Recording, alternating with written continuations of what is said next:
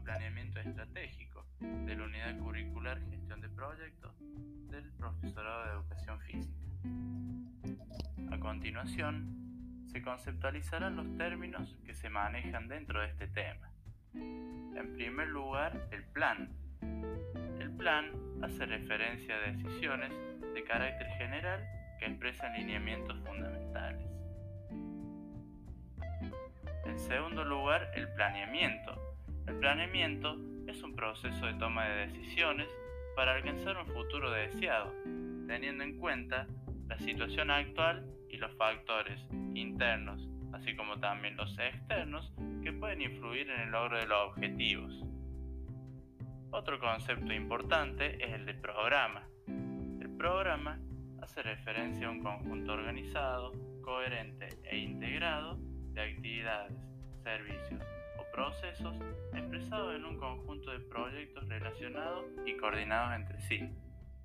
A su vez, un programa operacionaliza un plan mediante la realización de acciones orientadas a alcanzar metas y objetivos propuestos dentro de un periodo determinado.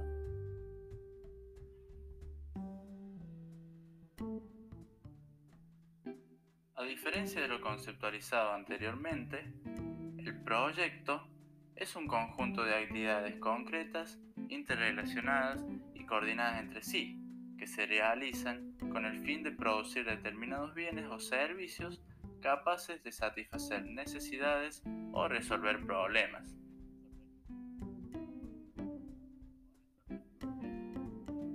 En conclusión y a modo de cierre, se puede decir que la diferencia existente entre los diferentes términos conceptualizados anteriormente radica en que el plan define a grandes rasgos las ideas que van a orientar y condicionar el resto de los niveles de planificación. Este, a su vez, se desarrolla a través de diferentes programas, el cual integra los objetivos y temas que se exponen en dicho plan. De la misma manera, cada programa se desarrolla mediante diferentes proyectos, el cual significa una intervención concreta para hacer realidad las acciones contempladas anteriormente, satisfacer necesidades o resolver problemas. Estos proyectos se ejecutan a través de actuaciones, que significan la unidad mínima de los efectos de la planificación, es decir, lo que los diferencia es el momento de la realización y el fin que persiguen. Dentro de la planificación estratégica existen momentos. El momento filosófico se centra en el pasado, presente y futuro, y aquí debemos tener en cuenta quiénes somos en el presente para poder definir qué hacemos y para qué lo hacemos. En cambio, en el momento analítico se pregunta ¿a dónde queremos llegar? ¿Cuál es el futuro deseado? A los 10 o a los 15 años. Hola, buenas, buenas gente, ¿cómo va? De este lado, quien les habla, Gino Pitetti. Y a continuación explicaremos el planeamiento estratégico, su misión, visión, los objetivos estratégicos.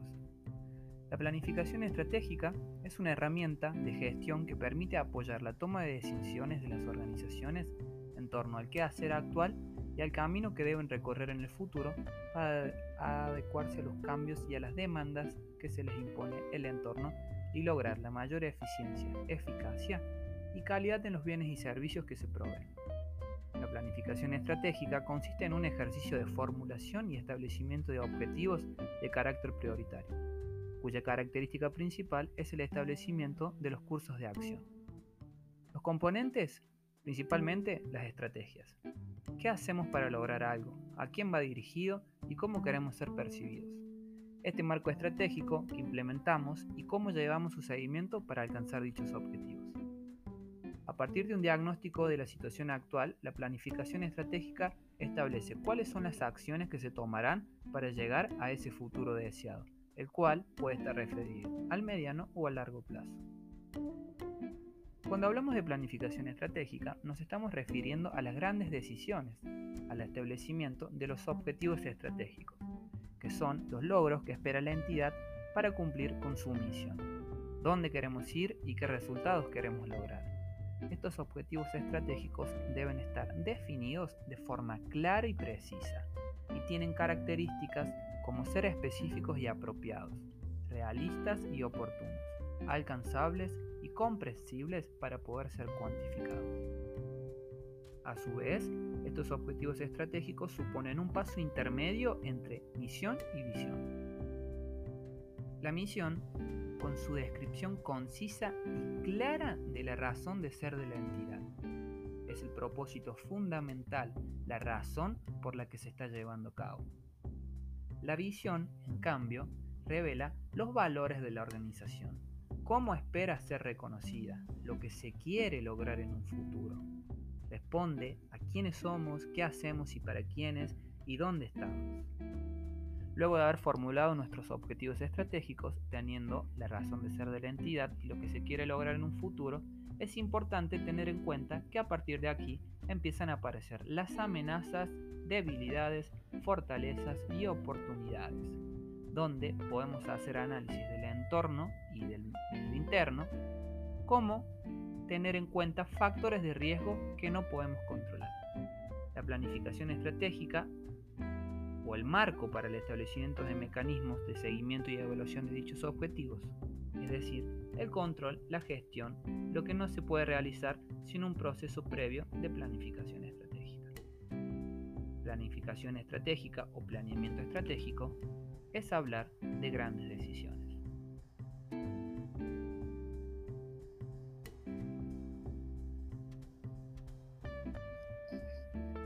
Hola a todos, mi nombre es Iván Heredia y yo les voy a explicar lo que es la matriz FODA.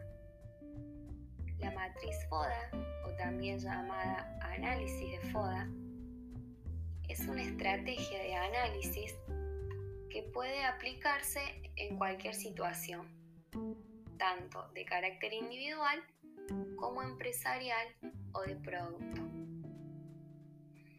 Se utilizan cuatro aspectos para su desarrollo.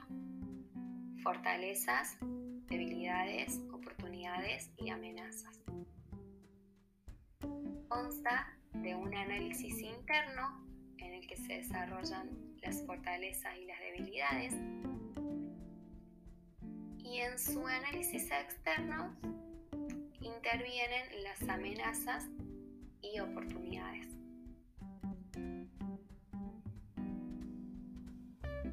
Bien, ¿cómo hacer una matriz FODA? Esa es la pregunta. Para realizar un análisis FODA se debe realizar los siguientes pasos. Primero y principal, plantear el objetivo. Debemos definir el propósito por el cual se va a realizar el análisis para que todos los participantes tengan en claro su objetivo. Paso 2. Realizar la matriz FODA. Aquí es donde se deben identificar esos cuatro aspectos que dijimos hace rato. Las fortalezas, las oportunidades, las debilidades y amenazas. Las fortalezas, ¿qué son? Son todos aquellos aspectos positivos del negocio. Tanto el excelente servicio, el equipo de trabajo o el haber recibido certificaciones. Preguntamos, ¿en qué somos mejores? ¿Cuáles son nuestros puntos fuertes? ¿Cuáles son nuestras propuestas de valor? Eso responderá las fortalezas. En las oportunidades, aquí debemos aprovechar y explotar las ventajas y fortalezas porque estas marcarán la diferencia ante la competencia. ¿Cuáles son las tendencias? ¿Qué debemos hacer que no hicimos y ellos sí? El siguiente son las debilidades. son aquellos aspectos en los que se pueden mejorar, tales como la falta de experiencia o ciertas acciones en las que se destaque la competencia. Nos preguntamos, ¿en qué podemos mejorar? ¿Qué deberíamos dejar de hacer? ¿Por qué estamos perdiendo? Y por último, las amenazas. Tener conocimiento tanto del panorama del mercado como de las estrategias la competencia.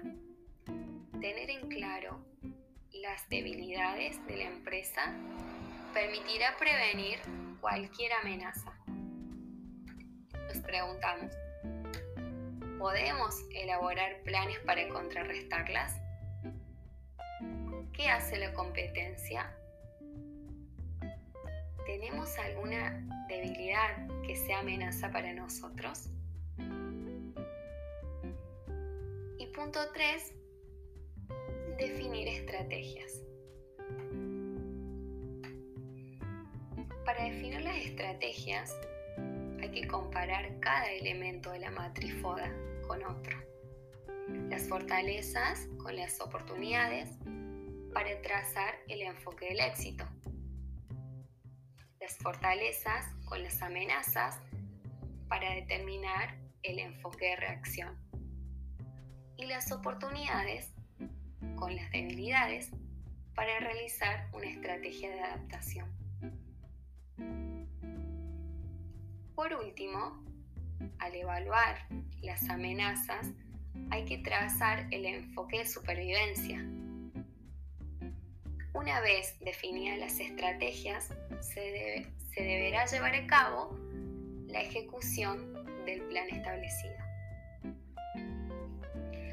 Bien, como conclusión del FODA, quería dejar claro que el FODA es el propósito de formar un cuadro situacional del objeto de estudio para llegar a un diagnóstico preciso y exacto. Otro tema son los indicadores. Los indicadores son necesarios para poder mejorar. Como lo define la Real Academia Española, sirve para mostrar o significar algo con indicios y señales. Es una herramienta que entrega información cuantitativa respecto al desempeño y lo que no se mide no se puede controlar. Y lo que no se controla no se puede gestionar.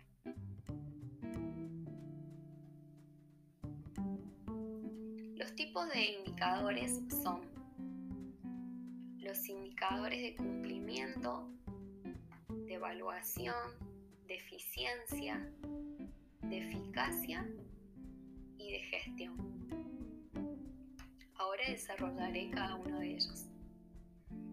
Los indicadores de cumplimiento teniendo en cuenta que cumplir tiene que ver con la conclusión de una tarea. Los indicadores de evaluación tienen que ver con el rendimiento que obtenemos de una tarea, trabajo o proceso. Los indicadores de eficacia tienen que ver la actitud y capacidad para llevar a cabo un trabajo o una tarea con el mínimo de gasto de tiempo. El indicador de eficacia tiene que ver con hacer efectivo un intento o propósito.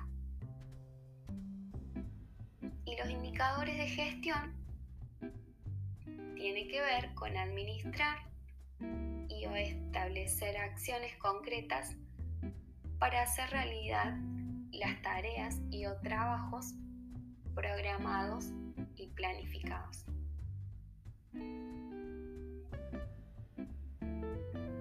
Bueno, haber explicado estos temas con mis compañeros. Nos despedimos y agradecemos por su atención. Hasta pronto.